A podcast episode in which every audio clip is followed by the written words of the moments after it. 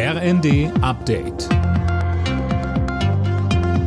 Stündlich neu. Auf den Punkt informiert. Ich bin André Glatzel. Guten Morgen.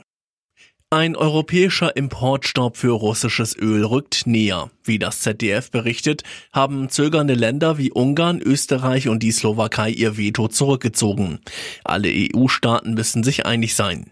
Zuvor hatte auch die Bundesregierung eine Kehrtwende gemacht und bei dem Thema nicht mehr auf der Bremse gestanden. Geplant ist demnach eine schrittweise Umsetzung des Importstopps. Das Embargo ist Teil des sechsten Sanktionspaketes gegen Russland. Es soll wohl in den kommenden Tagen beschlossen werden.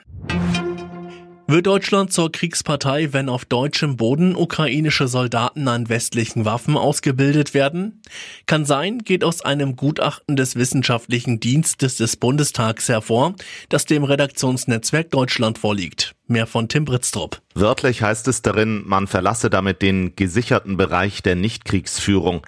Reine Waffenlieferungen stellen völkerrechtlich dagegen keinen Kriegseintritt dar. Schon jetzt bilden US-Militärs ukrainische Soldaten auf Stützpunkten in Deutschland an westlichen Waffensystemen aus. Auch deutsche Soldaten sollen sich daran beteiligen, hatte Verteidigungsministerin Lambrecht zuletzt angekündigt. Dürfen Bundeswehrsoldaten zu einer Corona-Impfung verpflichtet werden? Darüber verhandelt heute das Bundesverwaltungsgericht. Mehrere Offiziere haben beantragt, dass die Impfung von der Liste der Pflichtimpfungen für Soldaten gestrichen werden soll. Die australische Fluggesellschaft Qantas will bald Non-Stop-Flüge von Sydney nach London und New York anbieten. Dabei ist man dann gut 19 Stunden unterwegs. Im First-Class-Bereich sollen deswegen Suiten mit Betten angeboten werden. Auch auf den billigeren Plätzen soll man mehr Platz haben. Alle Nachrichten auf rnd.de